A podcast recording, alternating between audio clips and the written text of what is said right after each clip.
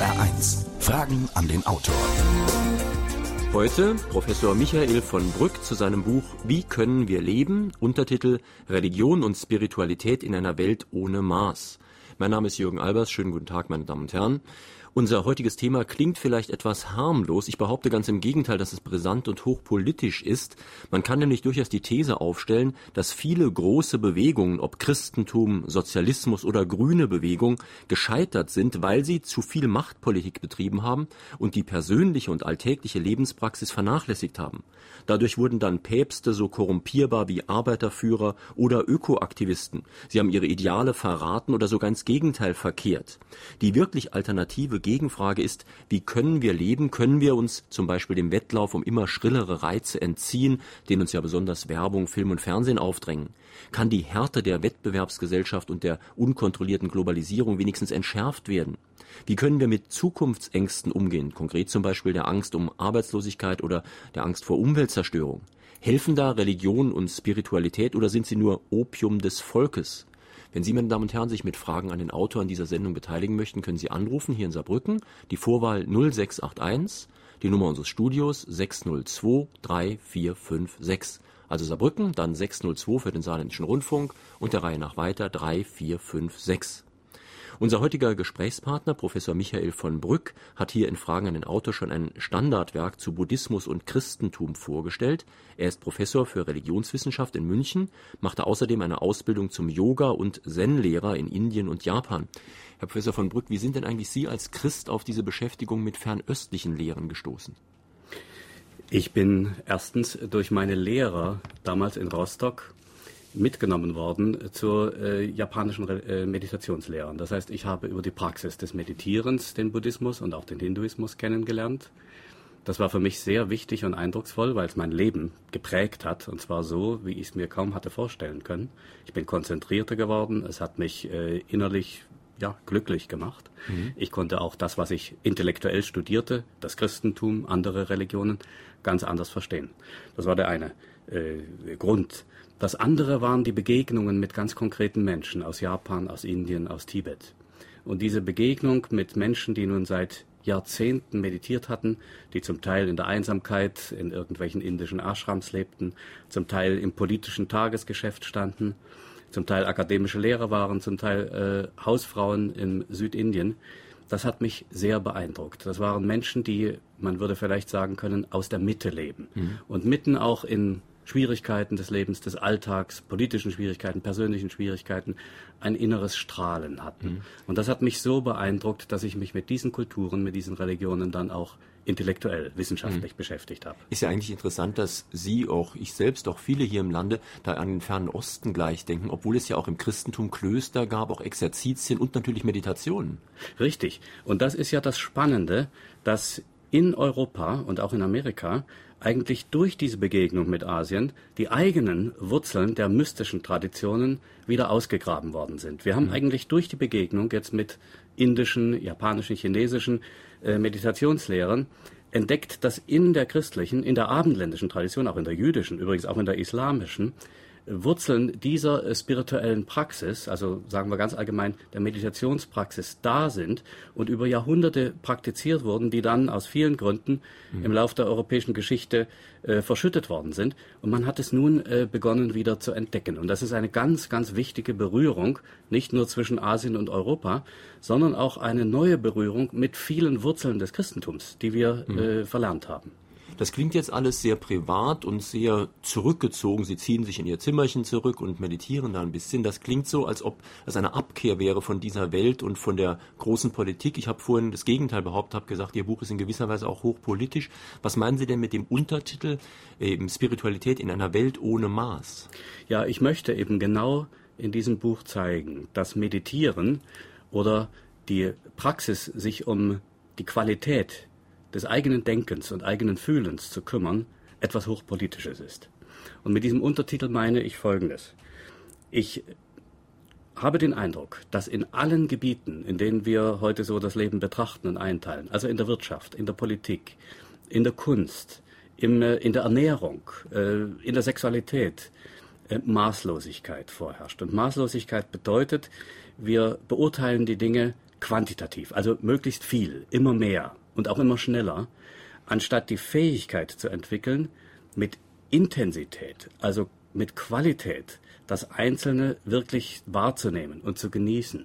Wir möchten möglichst viele Eindrücke haben, immer schneller, immer lauter und so weiter, sinnliche Eindrücke, mit denen wir uns eigentlich ständig zudröhnen, um ja vielleicht die wirklichen Fragen und auch die wirkliche Lebenspraxis zu vermeiden, weil wir es nicht gelernt haben, mit uns selbst umzugehen, mit unseren Gefühlen, mit unserem Denken. Es geht also nicht um eine Lustfeindlichkeit, sondern um eine maßvolle Beschäftigung damit. Also zum Beispiel einfaches Beispiel Essen.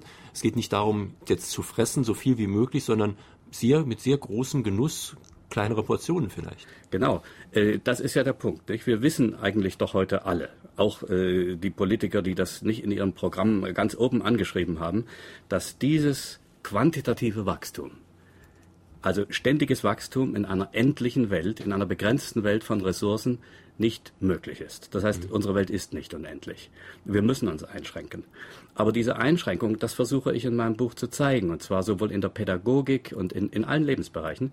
Diese Einschränkung muss nicht bedeuten, einen Mangel oder einen Verlust an Qualität des Lebens oder mhm. auch an, an Genuss, sondern ganz im Gegenteil, durch eine, durch ein Lernen wie wir intensiver das Einzelne wahrnehmen, genießen und damit umgehen können, können wir auf diese ständige Expansion verzichten und vielmehr Qualität in dem jeweils Einzelnen, Qualität im Umgang mit uns selbst, im Umgang mit anderen Menschen, im Umgang mit Nahrung, mit, äh, mit Getränken, mit, mit Musik, mit Kunst, mit der Natur, mit allem gewinnen. Also das, äh, wofür ich plädiere, ist gerade nicht etwas Lustfeindliches oder, oder lebensfeindliches, sondern im Gegenteil. Mir scheint, dass die Art und Weise, wie wir heute leben, lebensfeindlich ist und so stark gegen unseren eigenen Körper, gegen unsere eigenen Ansprüche, gegen unser Bedürfnis nach Ruhe, nach Ausgewogenheit geht. Und ich versuche Mittel und Wege zu zeigen, Schritt für Schritt, mhm. äh, wie das ins äh, rechte Maß gebracht werden kann.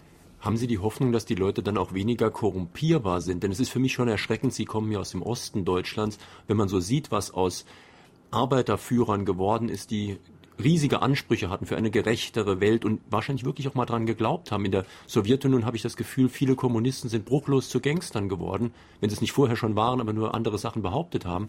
Und im Christentum ist es ja ähnlich. Was gab es schon für Päpste, was gab es schon für Orgien im höchsten Klerus und so weiter. Das heißt, das waren alles Ideen, wo man, wenn man die Schriften liest, sagen kann, sehr vernünftig, die wollen doch was sehr Gutes, aber die Menschen selbst waren so korrumpierbar, dass auf sie nicht der geringste Verlass war. Und wenn wir nur die Wahlen nehmen, also viele Leute gehen ja deswegen nicht zur Wahl, weil sie sagen, unsere Politiker, denen glauben wir einfach nicht, dass sie das tun, was sie uns erzählen. Ja, was ist denn Korruption? Korruption ist die Gier nach Macht, nach Geltung oder, und, und Besitz und äh, allen möglichen äh, Gütern, weil man selbst mit sich nicht im Reinen ist. Man muss ständig immer mehr anhäufen, um sich selbst, ich sagte vorhin, zuzudröhnen. Also um sich Gewicht, Geltung zu geben. Vor sich selbst. Man will unglaublich viel besitzen, womit man überhaupt nichts anfangen kann. Man kann gar nicht so viel ausgeben. Äh, aber man braucht diesen Besitz, um sich selbst zu bestätigen. Äh, Korruption oder der Drang zur Korruption hat also etwas mit der falschen Selbsteinstellung, mit der falschen Einstellung zu sich selbst zu tun. Nun kann man zweierlei sagen. Man kann entweder sagen, der Mensch ist eben so. Der Mensch ist schlecht und man muss durch Gesetze und Verbote ihn in die Schranken weisen. Das haben wir Jahrtausende versucht. Es ist nur teilweise gelungen und wir sehen jedenfalls heute mit den technischen Mitteln, die einer modernen Gesellschaft zur Verfügung stehen, führt diese Haltung in die Katastrophe. Wir können die Korruption nicht eindämmen. Man kann eine zweite Haltung äh, vorschlagen und das ist das, was ich in meinem Buch nicht nur zu fordern, sondern wirklich zu argumentieren versuche. Wir können unsere eigene Gefühlswelt, unsere eigene Gedankenwelt tatsächlich beeinflussen. Wir sind nicht einfach so, wie wir sind, sondern wir können, können lernen, uns zu steuern. Und zwar durch Training des Bewusstseins, durch Achtsamkeit oder wie man allgemein sagt, durch Meditation. Und wenn wir eine solche Gewinnung, eine solche Haltung, vielleicht sagen wir Gewinnung einer gewissen Selbstdistanz, auch einer gewissen Selbstsicherheit, eines Verankertseins im, im größeren Ganzen äh, gewinnen, dann glaube ich, ist dieser Drang äh, zur Korruption oder auch dieser, dieser fast unzähmbare Drang nach Geltung, nach Macht beherrschbar. Und um diese Beherrschbarkeit geht es. Und diese Beherrschbarkeit ist nicht nur ein individuelles Problem, sondern, wie Sie schon ganz richtig sagten, ein politisches Problem. Meine Damen und Herren, wir sprechen in Fragen an den Auto heute mit Professor Michael von Brück zu seinem Buch Wie können wir leben? Ein Buch aus dem Beck Verlag, Preis 17,90 Euro. Sie können Fragen stellen unter 0681 602 3456. Hier ist die erste. Gibt es oder gab es Kulturen ohne Religion? Soweit wir die Geschichte der Menschheit kennen, und ich sage Ihnen ganz äh, offen, das sind ja nur 3.000, 4.000 Jahre. Und das ist ein ganz, ganz kleiner Ausschnitt der Menschheitsgeschichte. Also wir können keine ganz allgemeinen Schlüsse ziehen. Aber soweit wir in die Geschichte äh, hineinschauen können, gab es keine Kulturen ohne Religion. Dann hören wir gleich noch eine Frage. Sehnt sich der Mensch eventuell nach Ordnung, Regeln und auch Spiritualität und vielleicht auch nach Ruhe, trotz der Fun-Gesellschaft? Genau, das ist eine sehr, sehr äh, schöne Frage. Schauen Sie, dieses Buch ist aufgebaut und hat drei Teile. Der erste Teil heißt, warum müssen wir leiden? Darüber sprechen wir vielleicht noch. Das ist unsere Ausgangssituation. Das ist so, wie wir uns wahrnehmen. Und zwar in unserem körperlichen Leiden, der Krankheit, in unserem sozialen Schmerz, der Einsamkeit und im Leiden überhaupt an den Dingen, wie sie sind. Das ist die erste, das erste Kapitel, wo ich versuche, die Antworten der Religionen in unsere heutigen Fragen, in unsere heutige Zeit zu übersetzen und zu fragen, hilft uns das? Das zweite Kapitel heißt, und das trifft jetzt genau Ihre Frage, was dürfen wir hoffen? Das dritte Kapitel heißt dann, was sollen wir tun? Darüber haben wir schon ganz kurz äh, vorhin gesprochen. Was dürfen wir hoffen? Nicht genau. Der Mensch weiß, dass er endlich ist, dass er sterben wird, dass er begrenzt ist, dass auch alle die Ziele, die er sich setzt, er nicht alle verwirklichen kann, aber er weiß es. Und indem er Bilder der Hoffnung, Traumbilder der Hoffnung manchmal oder künstlerische oder religiöse Bilder der Hoffnung äh, sich schafft, zieht er sich gleichsam über den als leidvoll erfahrenen Ist-Zustand hinaus, hat in der Vorstellung Hoffnungsbilder und die motivieren ihn. Mhm. Ich glaube, es gibt keine Kultur, nein, das ist nicht ich glaube, sondern ich weiß das aus meinem Studium, die nicht solche Hoffnungsbilder entwickelt hat. Und wir wissen auch aus dem äh, individuellen Bereich, dass selbst wenn wir ganz tief leiden und gerade dann vielleicht Bilder der Hoffnung auftauchen, die uns, wenn wir sie, wenn wir mit ihnen umzugehen lernen, wenn wir sie zu pflegen lernen, äh, tatsächlich helfen, in eine neue, bessere Lebenssituation zu kommen. Der Hörer hat ja die Spaßgesellschaft angesprochen und diesen Spaß verspricht uns ja die Werbung zum Beispiel Tag für Tag. Und der Gegenpol zu Spaß wäre Leiden.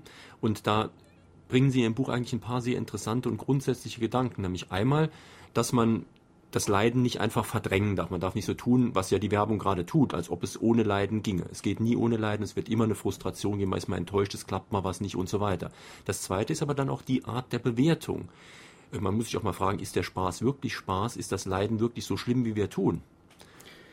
Sehen Sie, auf der einen Seite äh, sicher ist die Gegend, das Gegenteil von Spaß äh, das Leiden. Auf der anderen Seite ist aber auch ein Unterschied zwischen Spaß und Freude. Wirkliche Freude ist etwas ganz anderes als Spaß. Freude ist tiefer verankert. Die geht äh, ins Herz, die geht an die Wurzel äh, des Menschlichen. Spaß ist flüchtig. Spaß ist eigentlich eine, eine Droge, äh, die vorbei ist, sobald ich die Droge nicht mehr einnehme. Das muss nicht jetzt äh, die harte Droge, was weiß ich, Haschisch oder sowas sein oder Alkohol, äh, sondern das kann eben auch die ganze Unterhaltungstechnik, Unterhaltungsgesellschaft sein. Wenn Sie sagen, unsere Gesellschaft verdrängt weitgehend jedenfalls das Leiden, so habe ich das auch, habe ich auch den Eindruck. Und sie schafft damit ja viel mehr Leiden. Wenn man sich zum Beispiel anschaut, wie in der Werbung ein bestimmter Typus, ein bestimmtes Idealbild vom Menschen geschaffen wird, also eine bestimmte Körpergröße, bestimmte Körpermaße, wie viele junge Menschen, nicht nur junge, aber wie viele Menschen, Frauen, aber auch Männer leiden darunter, weil sie einfach diesem genormten Menschen äh, nicht entsprechen und versuchen jetzt also durch Hungerkuren oder durch alles Mögliche, manchmal bis an den Rand des Pathologischen, diesen genormten Bildern zu entsprechen. Mhm. Und das erzeugt ein schreckliches Leiden, das erzeugt mhm. einen, eine, einen Druck, den viele äh, dann nur noch durch psychische Krankheiten abführen können. Ein anderes Beispiel ist, dass man ja oft eingeredet bekommt, alles müsse leicht gehen. Und das erzeugt auch Leiden. Nicht nur beim Schüler in der Schule, der dann einfach nicht mehr einsieht, warum er mal Vokabeln pauken muss. Und hinterher wird er dann natürlich leiden, wegen schlechten Noten, aber auch weil er keinen vernünftigen vernünftigen Beruf bekommt. Das betrifft ja jede Form von Üben, jede Form von Disziplin. Und damit sind wir natürlich auch wieder bei Achtsamkeit und Meditation. Richtig. Ohne Disziplin kann man eben nichts, aber auch wirklich gar nichts lernen. Genau, das meine ich auch mit Maß. Äh, das Maß ist immer etwas, was ich erst einüben muss. Und diese Übung bringt einen enormen Gewinn an Freude. Wenn ich also zum Beispiel mit viel Mühe gelernt habe, ein Gedicht auswendig zu lernen oder was weiß ich, eine bestimmte sportliche Leistung zu vollbringen oder äh, irgendetwas zu tun, äh, was man nicht unbedingt von mir verlangt hat, sondern was ich mir auch selbst vorgesetzt habe. Und jetzt kann ich Klavier zu spielen oder irgendetwas, dann bedeutet das einen ungeheuren Gewinn an Freude, an Lebensqualität. Und genau dieses auch durch Schmerz und durch Übung, durch Schweiß etwas zu erreichen. Äh, das ist nicht nur, dass ich dann dieses Produkt da habe, sondern das ist eine Selbstbestätigung, die viel mehr wert ist, als wenn ich nur ein dickes Bankkonto habe und mich damit brüste. Noch eine Frage an den Autor. Inwieweit kann die Globalisierung, das Zusammenrücken der Welt und der Völker, den ökumenischen Dialog fördern? Und zweitens, ein großer Theologe Karl Rahner hat einmal gesagt, der Christ der Zukunft wird der Mystiker sein. Ich möchte mit dem zweiten äh, beginnen. Äh, dieses Zitat von Rahner ist in der Tat äh, richtig und ich stimme Rahner voll zu. Aber was heißt das?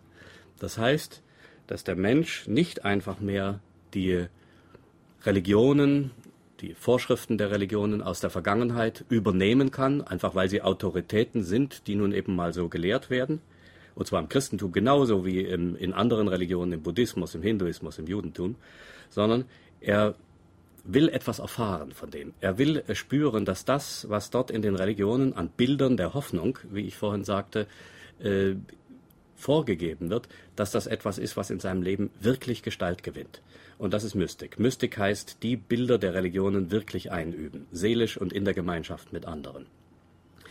Das spürt man schon heute. Da gibt es einen großen Aufbruch weltweit und das ist ein ganz großes Hoffnungszeichen in der gesamten Welt. und da rücken ja auch die Religionen wirklich zusammen. Da rücken die Religionen zusammen. Man hat oft den Eindruck, dass die verschiedenen mystischen Traditionen in den Religionen sich viel besser äh, miteinander verständigen können als die dogmatischen und wie Sie ganz am Anfang sagten, machtpolitisch strukturierten Situationen. Und da sind wir bei der ersten äh, Problematik der Globalisierung. Schauen Sie, Globalisierung hat ja ganz verschiedene Seiten was wir so als Globalisierung aus den Nachrichten, aus den Zeitungen wahrnehmen, ist ja vor allem der ökonomische, der wirtschaftliche und der politische Aspekt. Das heißt, oder eigentlich mehr oder weniger nur der wirtschaftliche.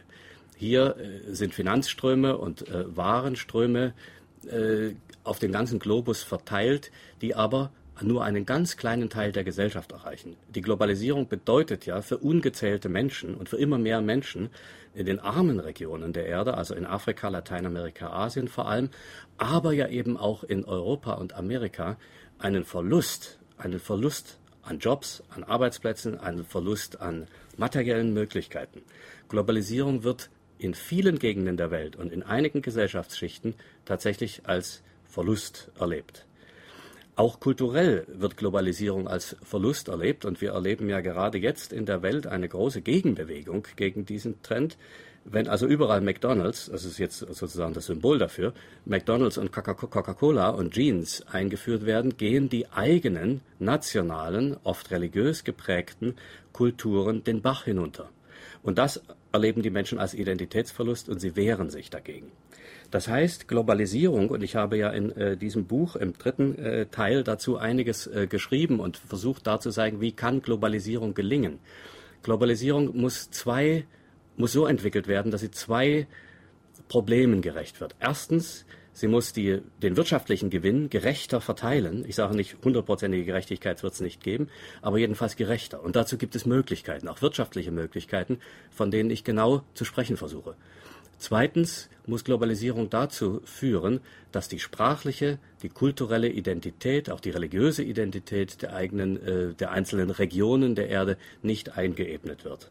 Denn wir können nicht alle amerikanisches Englisch sprechen und wir können nicht alle die gleiche Tra Kleidung tragen und äh, den gleichen Popsängern rund um die Welt als den großen Idolen folgen. Das wäre eine fürchterliche Verarmung der Menschheit. Hat einmal gesagt, mit der Bergpredigt lasse sich ein Land nicht regieren. Nun kommt diesen Jesu Worten bekanntlich eine Schlüsselfunktion für das Verständnis des Christentums zu. Und die Frage sei erlaubt, ob diese Religion in ihrem Kern überhaupt welttauglich ist. Wissen Sie, das trifft mehr oder weniger auf alle Religionen zu. Oder sagen wir mal jedenfalls auf sehr viele. Gewiss, mit der Bergpredigt lässt sich kein Land der Art und Weise, wie wir es heute kennen, regieren. Mit der Bergpredigt lässt sich aber menschliches Bewusstsein formen, nicht äh, sofort und nicht hundertprozentig, aber der Mensch kann in diese Richtung gehen und kann sich in diese Richtung entwickeln. Und vielleicht wird es ja einmal möglich sein, eine Gesellschaft zu errichten oder eine, in einer Gesellschaft zu leben, die tatsächlich mehr und mehr von diesem Geist der Bergpredigt in sich hat und auch in ihren Rechtsinstitutionen dann zum Beispiel institutionalisiert. Meinem Eindruck nach ist die Zeit der Bergpredigt oder die Zeit der großen Inspirationen aus den Religionen, sei es von Jesus, sei es von Lao sei es von Buddha, noch gar nicht so ganz gekommen. Wir leben immer noch in den Strukturen, in den Machtstrukturen der Stadtstaaten, der kleinen Reiche und dann der Großimperien, Imperien, die sich seit etwa 3.000, 4.000 Jahren gebildet haben. Und wir treten aber jetzt, ob wir wollen oder nicht, in eine andere Menschheitsepoche ein. Und dazu sind nun die, ich will nicht sagen Vorschriften, sondern die Möglichkeiten, die Bilder, die Hoffnungsbilder, wie sie uns in der Bergpredigt zum Beispiel begegnen, ein Leitfaden. Nicht wahr? Wir können einfach in einer zukünftigen Welt nicht mehr überleben, wenn wir nur dem Egoismus des Einzelnen, auch des einzelnen mhm. Staates folgen, sondern wir können nur überleben, wirtschaftlich, politisch und kulturell und übrigens auch psychologisch, mhm. individuell, wenn wir es lernen, in zumindest schrittweise eine solidarische Gemeinschaft zu üben. Das heißt, wenn wir wirklich lernen, dass der andere Mensch nicht einfach ein anderer weit weg mhm. ist, sondern unser Bruder. Und da sind wir bei der Bergpredigt. Das heißt, man könnte die Sache auch umdrehen. Man kann sagen, es ist einerseits sehr schwer, mit der Bergpredigt zu regieren, aber es ist auf die Dauer auch sehr verhängnisvoll, ganz ohne Bergpredigt zu regieren. Sehr gut. Noch eine Frage, bitte. Ist es nicht eine Überheblichkeit und eine Anmaßung in Anbetracht dessen, dass drei Viertel bis vier Fünftel äh, der Menschen auf der Erde hungern und dursten und äh, nicht genug äh, Geld zum Überleben haben, Verzicht äh, zu predigen, auch äh, zu predigen von den Gurus und von allen möglichen äh, oberen ähm, Zehntausenden, Verzicht zu üben. Ist es nicht wichtiger, dass diesen Menschen ein Mindestmaß äh, gegeben wird und ist es nicht wichtig, äh, ihnen äh, nicht immer mehr Ängste zu machen vor ökologischen Katastrophen. Wenn ich Ihre, Ihren Gegen, Ihre Entgegensetzung richtig verstehe, dann meinen Sie, dass man nicht Verzicht predigen darf, sondern abgeben muss in die äh, armen Länder und dazu selbst genug produzieren muss, dass man genug hat, damit andere Menschen auch satt werden. Meiner Meinung nach ist diese Logik nicht anwendbar.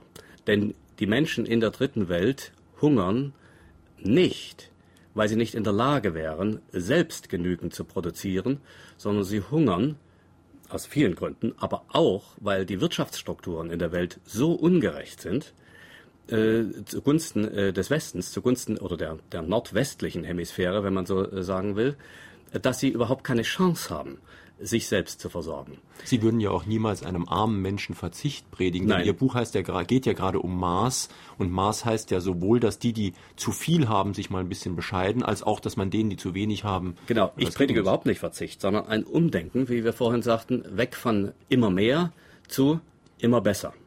Ich äh, predige zum Beispiel auch überhaupt nicht und glaube nicht, dass wir, sagen wir mal, um ein konkretes Beispiel zu nehmen, alle Autos abschaffen sollten. Nur, wenn wir auf der Basis der jetzigen Konsumideologie sagen, wir brauchen ein Wachstum von so und so viel Prozent jedes Jahr, auch ein Wachstum der Autoproduktion. wir können so und so viele Autos jetzt nicht mehr in Deutschland verkaufen, also in China. Wenn wir das tatsächlich machen und tatsächlich durchdenken würden, kämen wir dahin, dass wir in 10 oder 20 Jahren Millionen von Autos in China verkauft haben. Und das würde zur äh, ökologischen Belastung derartig beitragen, dass überhaupt nichts mehr gehen würde. Abgesehen davon, dass natürlich auch bei uns der Verkehrsinfarkt, der sich ja jetzt schon abzeichnet, perfekt wäre. Das heißt, wir brauchen intelligentere Lebensformen. Wir brauchen bessere, qualitativ bessere Lebensformen. Nicht Verzicht, sondern wir verzichten ja jetzt schon enorm durch die Art und Weise, wie wir wirtschaften. Wir verzichten auf Zeit, wir verzichten auf menschliche Gemeinschaft. Wir ordnen alles dem Mammon unter und leiden darunter schrecklich. Sondern es kommt darum, bessere Lebensformen zu entwickeln und das durch Vorbild auch in Afrika, Asien und anderen Ländern deutlich zu machen. Wir können nicht dahin streben, dass diese Länder, einschließlich Chinas und der ganz großen Länder, auf den einfach nachziehen und einfach auf das gleiche Niveau gehoben werden, auf dem wir jetzt sind, dann wäre die Katastrophe perfekt, sondern wir müssen als diejenigen, die die Erfahrung selber hier gemacht haben und die vielleicht auch die Mittel haben, andere, bessere, technologisch bessere Lebensformen entwickeln, zum Beispiel durch die Entwicklung der Solarenergie, zum Beispiel durch intelligentere Verkehrssysteme, also Besseres entwickeln, damit wir an Lebensqualität gewinnen und von dieser Lebensqualität auch abgeben. Fragen an den Autor, Professor Michael von Brück, zu seinem Buch Wie können wir leben? Untertitel Religion und Spiritualität in einer Welt ohne Maß. Die Glaubenspraxis der christlichen Kirchen überhaupt zu einem persönlichen inneren Frieden führen? Die christlichen Kirchen haben nicht die Glaubenspraxis, sondern bei Glaubenspraxis geht es immer um einzelne Menschen, um Gruppen. Kirchen verwalten gleichsam das Erbe der Vergangenheit. Ich glaube, solche Institutionen sind auch nötig weil sie äh, dafür sorgen, dass äh, das, Erbe da, das Erbe weitergetragen wird, dass es gelehrt wird. Aber wie sich zeigt, können sie die Glaubenserfahrung, die notwendig ist, nicht äh, vermitteln. Sehen Sie, ich habe an einem Punkt äh, versucht, in dem dritten Teil deutlich zu machen, wie die Tugenden, die das Christentum gelehrt hat, Glaube, Liebe, Hoffnung, das sind ja die sogenannten Kardinaltugenden, also die zentralen Aussagen des Christentums, wie die übersetzt werden können in unsere Situation, in unsere moderne Welt. Und da übersetze ich, will das jetzt nicht im Einzelnen äh, darstellen, Glaube vor allem mit Mut. Mit Mut gegen den Strom zu schwimmen, mit Mut das eigene zu suchen und zu tun, was ich äh, verantworten möchte und verantworten kann. Und das kann ich einerseits nur durch einen ganz gezielten Umgang mit meinen eigenen Gedanken, mit meinen Emotionen, mit meinen Gefühlen, um dadurch selber erstmal frei zu werden von dem inneren Gefängnis, um also Mut zu haben, auch auszubrechen aus dem Gefängnis, in dem ich mich innerlich befinde. Und ich brauche dazu die Gemeinschaft von Menschen, die mit mir gehen, die mich auch korrigieren, mit denen ich auch in einer humorvollen, das ist mir sehr wichtig, einer humorvollen Gemeinschaft äh, mich ein bisschen von außen sehen kann, auch ein bisschen belächeln kann, ohne dass ich dadurch sofort meine Identität verliere und sofort denke, ich bin nichts wert. Sondern Glaube bedeutet, ich bin als dieses einmalige Lebewesen unendlich viel wert, ganz egal, was ich leiste, und ich habe den Mut, gegen den Strom zu schwimmen und gegen die sogenannten Sachzwänge, die mhm. gar keine sind, sondern man redet sie uns nur immer ein, zu schwimmen um von einer anderen Welt zu träumen und nun aber nicht nur zu träumen, sondern durch Argumente Schritt für Schritt die Dinge in die Lebenspraxis umzusetzen. Ich möchte nochmal auf einen Aspekt kommen, der mit großer Politik auch zusammenhängt. Wir haben vor allen Dingen aus der Außenpolitik der USA in den letzten Monaten sehr oft holzschnittartig ist schon fast zu wenig gesagt, eine Gegenübersetzung von gut und böse gehört. Wir sind gut, die anderen sind böse. Und man neigt natürlich, jeder Mensch neigt wohl dazu, sich selbst für gut zu halten und andere für böse. Und deswegen war es für mich ganz interessant, in Ihrem Buch eine ganz originelle Definition des Bösen zu finden. Sie sehen nämlich das Böse in dreifacher Gestalt. Dummheit, Egozentrik, Trägheit. Das ist eine ganz andere Definition, denn jeder von uns wird zugeben, dass er gelegentlich träge ist. Das heißt, er spürt, ich habe auch Böses in mir. Dass jemand dumm und egozentrisch ist, sagen wir so, derjenige, der weiß, dass er dumm ist, ist schon nicht mehr dumm. Das spürt man nicht so deutlich, aber auch bei den beiden Punkten merkt man, das Böse ist auch in mir. Ich bin nicht das absolut Gute und der andere ist wahrscheinlich auch nicht das absolut Böse. Völlig richtig. Und äh, wenn wir ein bisschen ehrlich sein und ein bisschen äh, über Selbsterkenntnis verfügen, ist uns das ja sofort klar. Mit Dummheit meine ich aber noch nicht, und ich äh, lege das ja im Einzelnen dar, einfach einen intellektuellen Mangel. Also, dass ich zum Beispiel eine bestimmte schwierige Integralrechnung nicht rechnen könnte. Das ist nicht Dummheit, sondern das ist nur ein Mangel an bestimmtem technischem, mathematischem Wissen. Sondern Dummheit ist die Verbohrtheit, zu meinen, so wie ich's selber meine, ist es recht, so ist es immer gewesen, es gibt keine andere Meinung, ich kann nichts anderes gelten lassen. Dummheit ist das Zurück, sich zurückziehen auf Positionen, die ich selbst gar nicht genau durchdacht habe, ist die Unfähigkeit, äh, die Dinge in größeren Zusammenhängen wahrzunehmen. Nicht wahr, wenn wir sagen, das tut mir jetzt gut und ich brauche unbedingt, was weiß ich, dieses Auto, um also mich selbst verwirklichen zu können, dann äh, sehe ich das Problem nicht in einem größeren Zusammenhang. Ich bleibe auf meiner ganz, ganz kleinen Perspektive sitzen und schaue nicht in größeren Zusammenhang. Und dabei stehen zu bleiben, das ist Dummheit, die unbedingt überwunden werden muss, weil sie tatsächlich eine der, wie Sie sagen, drei Quellen des Bösen ist. Das andere ist die Egozentriertheit, wo ich mich völlig auf mich selbst zurückziehe, den anderen Menschen nicht sehe und alles bewerte nach meinem eigenen Vorteil. Auch hier können wir sagen, der Mensch ist ebenso, das stimmt aber nicht. Man kann lernen durch Schulung des Geistes, durch Schulung äh, der Gefühle, hier eine andere Perspektive zu gewinnen. Das ist Meditation, mhm. das ist Mystik, wie wir vorhin sagten. Also tatsächlich den anderen als Mitlebewesen schon von vornherein in meine mhm. Gefühlswelt einzubeziehen. Interessant ist aber die Trägheit, denn Trägheit ist normal etwas, das nehmen wir als passiv wahr. Das ist ja. jemand, der nichts tut oder zu wenig tut. Und die Bösen sind ja normal die, die etwas tun. Trägheit ist das, äh, was ich dann in dem Buch näher auseinandernehme und auch beschreibe in der Pädagogik und in der, der Art und Weise der Wirtschaft, äh, wenn wir sagen, die Sachzwänge sind ebenso. Das heißt, wir zimmern uns ein Gerüst, ein intellektuell scheinbar stimmiges Gerüst und sagen, so ist es eben. Und so müssen wir weitermachen. Also zum Beispiel, die Wirtschaft funktioniert nur, wenn wir ständig jedes Jahr ein quantitatives Wachstum von, sagen wir, zwei bis drei Prozent haben. Ne, das ist völlig irrational, äh, aber darin zu bleiben, und das als Sachzwang auszugeben, das ist die Trägheit. Die Trägheit ist die äh, innere Haltung, die, äh, ja, ich würde sagen, eine Vermeidungsstrategie ist. Vermeidungsstrategie, mich zu bewegen, äh, Neues zuzulassen und auch dem Leben in seiner Kreativität etwas, ich möchte sagen, Spielerisches, Schönes im Ausprobieren abzugewinnen. Wir suchen ständig nach Sicherheit und Sicherheit ist das, was wir immer schon kannten und halten uns daran fest. Wenn wir aber, und ich äh, nehme das auf, was die Hörerin vorhin sagte, wenn wir aber mit den christlichen Tugenden, zum Beispiel Glaube und Mut, umgehen, dann sehen wir, wir können uns auf das Leben einlassen, denn es ist letztlich gut. Das heißt, wir können das Neue, das Kreative zulassen und das bedeutet, die Trägheit zu verhindern. Ich möchte den Autor gerne fragen, ob nicht das schärfste Schwert des Einzelnen der Konsumverzicht ist.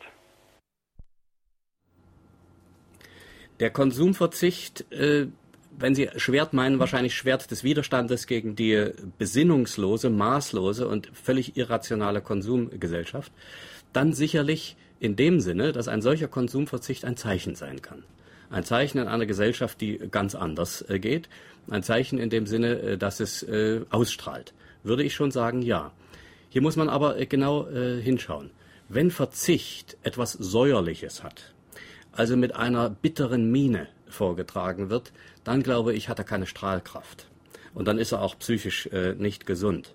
Sondern wir können zeigen und wir können lernen und wir können das gerade, ich wiederhole immer wieder, durch Achtsamkeit, durch Bewusstseinsschulung, durch Meditation lernen, wie ich versuche hier auch zu zeigen und aus meiner Erfahrung zu zeigen, aus meiner Erfahrung nicht nur persönlich, sondern auch in verschiedenen Kulturen mit Menschen dass diese Form von Verzicht ein Gewinn ist. Ein Gewinn an Freude, ein Gewinn an Lebensqualität. Sie im Gegensatz zu dem Guten, das zu Bösem werden kann, das beschreiben Sie in Ihrem Buch ja auch, das ist ja die andere Seite der Medaille. Auch wenn jemand ständig das Gute vor sich herträgt, dann ist das Gute plötzlich nichts Gutes mehr. Richtig, nicht wahr? Weil es zur Keule wird, mit der ich den anderen erschlage und moralisch stranguliere. Hat sich der Autor in seinem Buch auch mit Beweisen für ein Leben nach dem Tod beschäftigt, die eine begründete Hoffnung zuließen? Ich verweise hier auf das Buch des Physikers Tippler, Die Physik der Unsterblichkeit. Und dann würde ich den Autor fragen, ob es nicht letztendlich egal ist, ob und in welcher Religion ein Mensch äh, verhaftet ist für sein Seelenheil. Das sind zwei verschiedene Fragen, für die ich Ihnen danke. Sie wären natürlich eigentlich ganz eigene Themen nochmal äh, für eine Sendung. Ich glaube nicht, dass es Beweise für ein Leben nach dem Tode gibt und man müsste hier Schauen Sie, ich bin äh, natürlich äh, Akademiker, jetzt auch ganz genau unterscheiden, was heißt hier eigentlich Tod, was heißt Leben und was heißt dieses kleine Wörtchen nach, denn das äh, hat ja die ganze Zeitproblematik, was ist eigentlich Zeit äh, zur Folge und so weiter.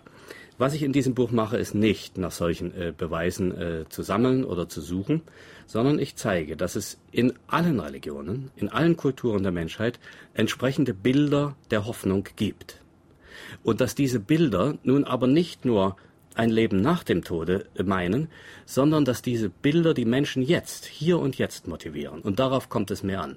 Es kommt mir darauf an zu zeigen, dass unsere Lebenserfahrung, und zwar und das meinen Sie vielleicht mit Ihrer Frage, unsere begründete und rational argumentierte Lebenserfahrung darauf hinweist, dass wir eben nicht einzelne Lebewesen sind, die hier irgendwo gegen den Rest der Welt sich zu behaupten haben und durchzukämpfen haben, sondern dass wir alle in einem ungeheuer subtilen und großartigen Netz des Lebendigen verbunden sind. Vom ersten Urknall und den Atomen an bis zu allen Lebewesen, die heute leben und, ich argumentiere das auch, den Generationen, die nach uns kommen werden.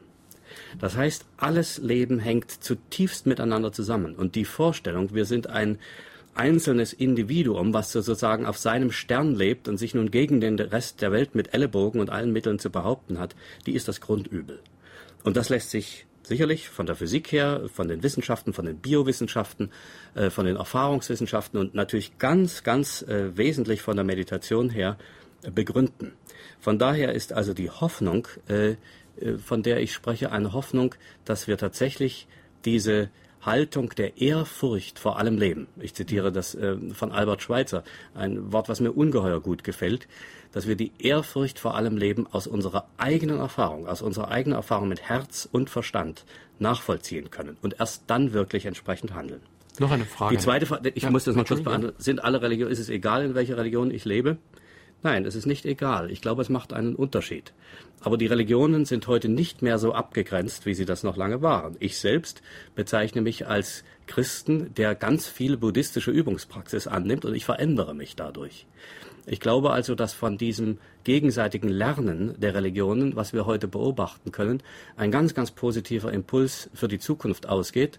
Und wer sich dem anderen wirklich öffnet, nicht nur darüber redet, sondern versucht es auch zu praktizieren, der entdeckt, dass er das eigene, also sagen wir jetzt die christliche Tradition, in einer viel intensiveren, leuchtenderen Weise erfahren kann. Er wird gleichzeitig, das ist jedenfalls meine Erfahrung, ich habe diesen Eindruck, tiefer Christ und gleichzeitig auch tiefer Buddhist. Was das bedeutet und wie die Welt mal in tausend Jahren aussehen wird, wissen wir nicht. Aber jetzt ist es jedenfalls möglich, aus der Begegnung mit Menschen und den Texten und vor allem der Übungspraxis aus anderen Religionen ganz wesentlich für unser eigenes Menschsein zu lernen. Noch eine Frage an den Autor. Ich möchte dem Autor sagen und fragen, also ich finde, dass das, was er hier in seinem Buch schreibt, total richtig ist. Aber ich möchte ihn aber auch fragen, ob er diese, äh, diese Wurzel dieses Übels von dieser Konsumgesellschaft, die todkrank ist in ihrem geistigen Denken, äh, ob das nicht die Wurzel des Patriarchats eigentlich auch ist und dass das Patriarchat die Wurzel allen Übels ist.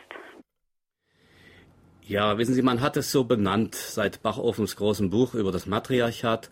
Es ist natürlich so, als Historiker äh, kenne ich äh, zu wenig eigentlich von der Geschichte wirklich aus Dokumenten, um über das Matriarchat etwas sagen zu können. Soweit wir wirklich Geschichte kennen, ist sie von den Strukturen bestimmt, äh, von denen wir hier sprechen. Und dort, wo heute und in einigen Ländern ist ja durchaus ja schon der Fall, wie zum Beispiel in Amerika oder auch in Indien in manchen, äh, in manchen Bereichen, jetzt Frauen äh, die Kommandozentralen übernehmen, ist es nicht wesentlich anders. Frauen handeln gelegentlich in anderen äh, Strukturen, aber die Gier nach Macht, die Gier nach Einfluss, schlicht und einfach die Gier ist genauso. Nun können Sie natürlich argumentieren, äh, das sind ja eben gerade noch die patriarchalen Strukturen, in die sich die Frauen jetzt nur einpassen. Ich halte diese äh, Diskussion für wichtig, weil äh, die ganze Geschlechterfrage natürlich in der Gewaltproblematik in unseren Gesellschaften eine ganz zentrale Rolle spielt. Aber ich glaube, dass die Problematik dann doch zu kurz an oder zu, zu eng angegangen wird, wenn wir sie unter Patriarchat und Matriarchat betrachten, sondern wir müssen gemeinsam als Menschen, die als Männer und Frauen durchaus auch verschieden sind, äh, unser Bewusstsein üben, um in einer neuen Weise A miteinander umzugehen, B mit uns selbst umzugehen und C mit der ganzen Mitwelt umzugehen. Und das betrifft Männer wie Frauen. Wobei natürlich die Grundfrage ist, ob es überhaupt die Ursache allen Übels gibt denn damit mache ich schon sehr deutlich einen Punkt und ein Übel und trenne mich auch sehr stark von dem Übel. Das ist genau wieder diese polarisierte Denkweise. Ich bin auf Richtig. der guten Seite, auf der anderen Seite ist ein Übel und auf der anderen Seite liegt die Ursache allen Übels, aber keine Ursache liegt bei mir. Ja. Das widerspricht eigentlich Ihrem Denken in Ihrem Buch schon ziemlich stark. Ja. Nicht, aber man könnte natürlich sagen, wenn der Begriff Patriarchat bedeutet Egozentrik, Abgrenzung, die dann durch Macht aufrechterhalten werden soll, und wenn der Begriff matriarchische Strukturen bedeutet Einfühlung, Wahrnehmung der, des Zusammenhanges alles Lebendigen, äh, dann würde ich sagen, das ist dann hier schon gemeint, aber die Begriffe sind natürlich missverständlich. Hängt des Menschen Leid oder Freud nicht maßgeblich von äußeren Einflüssen ab? Und hat er es hier nicht verdammt schwer, seinen klaren persönlichen Weg zu finden? Ja, er hat es schwer. Aber ich glaube nicht, dass es ganz wesentlich und im, im, im, zentralen Punkt von äußeren Einflüssen abhängt, sondern es hängt davon ab, wie der Mensch mit äußeren Einflüssen umgeht. Er kann in leidvollen Situationen gelassen sein und sogar Humor entwickeln und er kann in Situationen des äußeren Überflusses todunglücklich, einsam und frustriert sein. Es kommt wirklich auf die Art und Weise an, wie wir in unserem Denken, in unseren Gefühlen, in unserer mitmenschlichen Situation mit dem umgehen, was uns die Umwelt bietet. Und das können wir lernen. Es ist natürlich hier schwerer zu lernen. Also wenn Sie, Sie waren ja selbst in Japan zum Beispiel schon im Kloster, da ist es natürlich doch etwas leichter, sich zu konzentrieren, als wenn man hier im Alltag rumrennt. Obwohl es hier natürlich auch naja. möglich ist. Sie, Sie bekommen ja hier immer auch die Ideologie von morgens bis abends eingehämmert. Es muss alles schnell gehen und dann macht man mal einen Workshop, auch von mir aus einen äh, Zen- oder Yoga-Workshop. Schon das Wort finde ich ehrlich gesagt grauenvoll. Richtig. Und man denkt dann eigentlich, ja. ähm, John Lennon hat mal ein schönes Lied geschrieben, Instant Karma also sozusagen die Erleuchtung äh, per äh, Brausepulver. Ähm, also das ist ja so das Denken, was hier vorherrscht. Wissen Sie, ein wichtiges Thema, was ich ja in diesem Buch dann auch äh, zu entwickeln versuche, ist das Thema der Langsamkeit. Diese Ideologie, es muss schnell gehen und immer schneller, ist schlicht und einfach falsch und sie ist pädagogisch eine Katastrophe. Und das trifft ganz genauso äh, die Schulen, die Universitäten, aber auch die Meditationsschulen, nicht wahr? Wenn ich meine, ich könnte schnell und über den äh, über den Daumen, über den Leisten gebrochen jetzt etwas erreichen, dann irre ich. Sondern menschliche Reifungsprozesse brauchen Zeit. Und erst dann sind sie auch wohltuend und erst dann machen sie auch Spaß. Spaß jetzt machen sie Freude, Spaß in einem tieferen Sinne. Nicht wahr? Schnell geht das nicht. Und die Versuchungen, will ich mal sagen, oder Schwierigkeiten in einem japanischen Zen-Kloster sind andere, als wenn ich jetzt Zen praktiziere hier mitten in meinem Alltag äh, in meinem Familienalltag, Berufsalltag. Sie sind andere, aber sie sind auch da. Dort gibt es auch Machtgerangel, dort gibt es unglaubliche Hierarchien, dort gibt es zwangshafte äh, Disziplin. Von dem muss man sich frei machen. Und gerade indem wir jetzt verschiedene Kulturen ja auch vergleichen können und als Europäer mit einer christlichen Prägung jetzt zum Beispiel uns auf diese Übungspraxis einlassen, haben wir natürlich von vornherein auch eine gewisse kulturelle Distanz. Und diese kulturelle Distanz ist hilfreich. Wir können also wirklich das übernehmen, was wir als hilfreich erkennen und was sich als hilfreich bewährt und können das äh, beiseite lassen, was es nicht ist. Und dazu gehört zum Beispiel Spiritualität, gehört in den Alltag, gehört in den Alltag der Familie, die Art und Weise, wie ich esse, wie ich mein Leben einrichte, wie ich meinen Alltag gestalte, wie ich meinen Urlaub, meine Ferien gestalte, meine Arbeit angehe. Das ist Spiritualität. Spiritualität ist nicht ein getrennter Bereich vom Leben, sondern ist die Art und Weise, wie ich mit alltäglichen Dingen umgehe. Noch eine Frage an Michael von Brück. Glaubt der Autor an die Unsterblichkeit der Seele und an die Wiedergeburt der Seele? Oh, wissen Sie, das ist schwierig, weil wir dann erstmal klären müssen, was mit Seele gemeint ist. Die, äh, die Frage ist so schwierig, weil wir in der europäischen Geschichte allein ganz unterschiedliche Vorstellungen von Seele haben. Gar nicht aus dem Christentum, sondern schon bei Plato, bei den alten Griechen und dann im Mittelalter und so weiter. Und dann durchs Judentum wieder neue Vorstellungen hereingekommen. Das sind also ganz, ganz unterschiedliche äh, Dinge. Deshalb kann ich nicht sagen, die Seele. Und Unsterblichkeit, auch dieser Begriff, kann ja nicht bedeuten, dass jetzt einfach die Geschichte so weitergeht, wie sie unter den Bedingungen meiner 60, 70 oder 80-jährigen Existenz gewesen ist und einfach die Dinge weitergehen, sondern gemeint ist mit äh, Unsterblichkeit oder mit, sagen wir jetzt das christliche Wort, mit der Auferweckung der Toten ja etwas anderes, nämlich der, das Durchbrechen von Zeit überhaupt, nicht einfach die Verlängerung der Zeit, sondern das Aufhören der Zeit. Und dieses Aufhören der Zeit, das kann man jetzt schon erleben, in der Meditation. Das wollte ich gerade sagen. Vielleicht sollte man sich auch in einem Stelle Ihres Buches, schreiben Sie das auch ganz deutlich, dass der Buddhismus zum Beispiel bestimmte Fragen einfach nicht stellt. Denn die Beschäftigung mit solchen Fragen, vor allen Dingen die theoretische Beschäftigung mit solchen Fragen, kann einen so viel Zeit kosten, dass man gar nicht mehr dazu kommt, eine vernünftige Praxis täglich auszuüben. Schauen Sie, wir wissen das nicht, genau. Und äh, ich halte es auch nicht für sonderlich sinnvoll, ständig an Fragen herumzugrübeln, die wir nicht äh, lösen können. Wenn wir genauer hinschauen, und das versuche ich zu argumentieren, ist es immer noch äh, relativ wenig, was wir wissen. Und je mehr wir im Detail wissen, also auch im naturwissenschaftlichen Detail, umso weniger wissen wir oft über die Zusammenhänge. Ich glaube, es ist auch nicht unbedingt nötig zu wissen, ob die, was immer jetzt Seele ist, äh, in dem Sinne unsterblich ist, wie es zum Beispiel Plato gesagt hat oder, oder andere. Und die Christen haben dem ja dann widersprochen und so weiter. Was wichtig ist, ist, es gibt jetzt in diesem Augenblick, mitten in meinem ganz alltäglichen Leben, als Hausfrau am Kochtopf oder als Lehrer in der Schule oder als Professor an der Universität oder als Schiffer äh, auf der Saar oder was auch immer, die Möglichkeit durch eine Schulung meines Bewusstseins, durch die Art und Weise, wie ich denke und mit mir selbst umgehe, einen, eine Lebensqualität zu erfahren, die einfach diese Unsterblichkeit oder diese Kraft des Geistigen jenseits der zeitlichen Vergänglichkeit erfahren lässt. Mhm. Und das genügt. Und das motiviert und das gibt solche Hoffnung und Kraft, dass wir mitten in den ganz, ganz schwierigen Fragen der Pädagogik, der Erziehung unserer Kinder, der Werte in unserer Gesellschaft, des ökologischen Umbaus der Industriegesellschaft, der Gerechtigkeit in der Welt, in all diesen schwierigen Fragen praktisch jetzt mitten im, im tosenden Wasser wieder Land sehen. Und darauf kommt es an. Diesen Mut nicht nur irgendwie zu fordern, sondern ihn wirklich durch eine psychische Kultur tragfähig zu machen. Das ist der Sinn dieses Buches. Wie kann die Kirche von eine Kirche von gestern auf eine Welt von heute noch Antworten geben? Oder anders gefragt, müsste nicht die katholische Kirche zumindest sich grundlegend reformieren, um die heutigen Menschen in der heutigen Welt noch ansprechen zu können? So ist es. Vor allen Dingen darf man allerdings auch nicht sehen, wenn man so sagt, die alte Kirche und die neue Realität, die alten Traditionen haben natürlich auch schon einen hilfreichen Sinn. Das betonen Sie in Ihrem Buch ja auch, dass es ganz sinnvoll ist, auch auf Übungspraxis Praxis zum Beispiel zurückzugreifen, die schon sehr lange besteht. Wir müssen die alten Bilder neu lesen lernen und wirklich in unsere Fragen übersetzen. Und wir müssen die alten Empfehlungen und Übungspraktiken Praktiken nicht, wie ich sage, als Imperative, du musst, du sollst mhm. das tun, äh, praktizieren, sondern wir können erkennen durch diese Bewusstseinspraxis, die ich vorschlage, dass wir eigentlich in einem ganz anderen Zustand sind, als wir normalerweise wahrnehmen.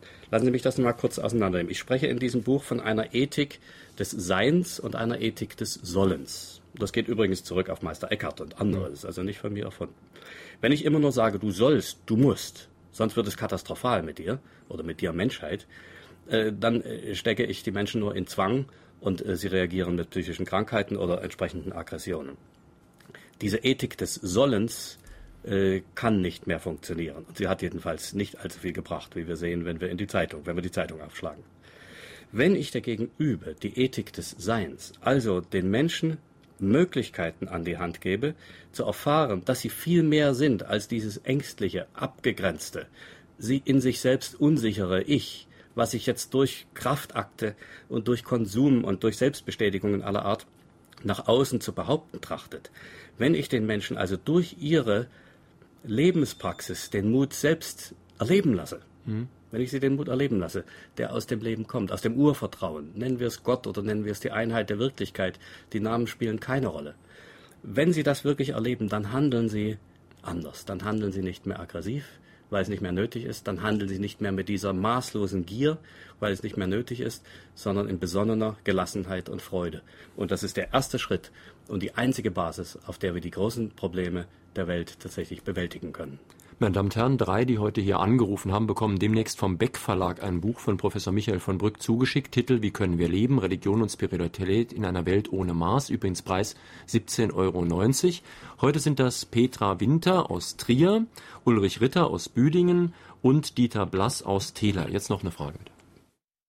Inwieweit sind denn überhaupt diese Techniken der Meditation, die ja doch sehr stark aus dem fernen Osten kommen, überhaupt für uns Mitteleuropäer ja überhaupt machbar? Wir kommen ja nicht aus dieser Kultur, Wir haben nicht die 3000 oder 4000 Jahre äh, in unseren Genen und in unserem Blut. Ist es überhaupt möglich, ähm, die Ruhe als Westeuropäer zu bekommen? Ja, auf jeden Fall. Denn äh, genetisch sind wir gleich und auch vom Blut her, äh, genau das, was Sie nannten, aber wir sind kulturell verschieden.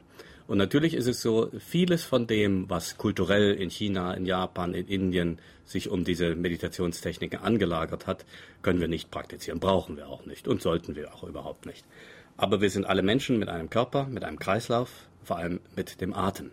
Und über den Atem, die Beruhigung des Atems und die, äh, das Zusammenbringen von Gefühlswelt und intellektueller Welt geht es in der Meditation.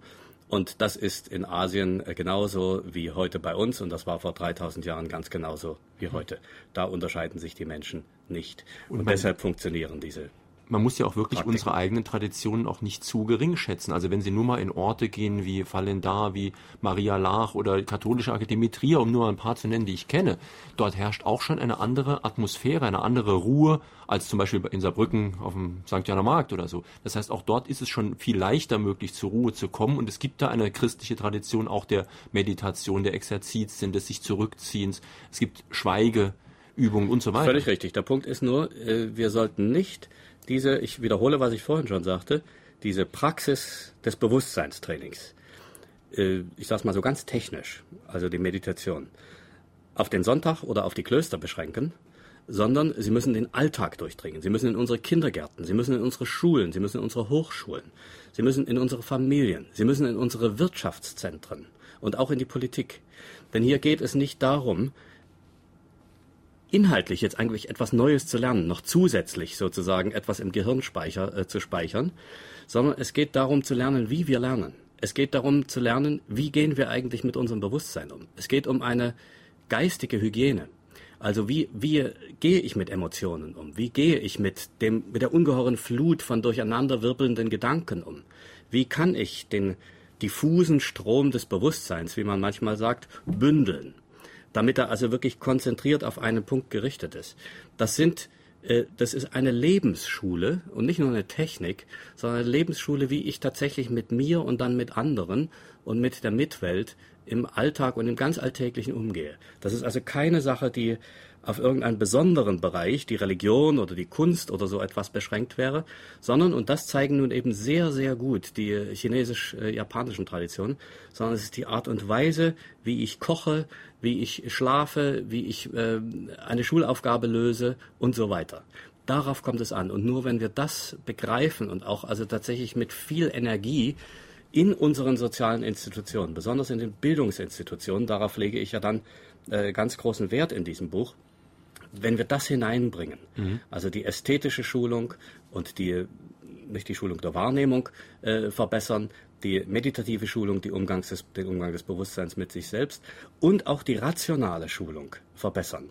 Ich äh, schreibe in diesem äh, Buch keine esoterischen Traumtheorien, sondern, und deshalb äh, muss man auch, wenn man es liest, also sehr genau lesen und langsam lesen. Ja, es ist mir manchmal zu wissenschaftlich ja, systematisch. Ich versuche wirklich zu argumentieren. Ich versuche also mit rationalen Argumenten das deutlich zu machen, äh, was es hier meines Erachtens deutlich zu machen gilt und damit auch zu zeigen, dass Meditation und rationale Analyse keinerlei Gegensätze mhm. sind, sondern ganz im Gegenteil zusammengehören.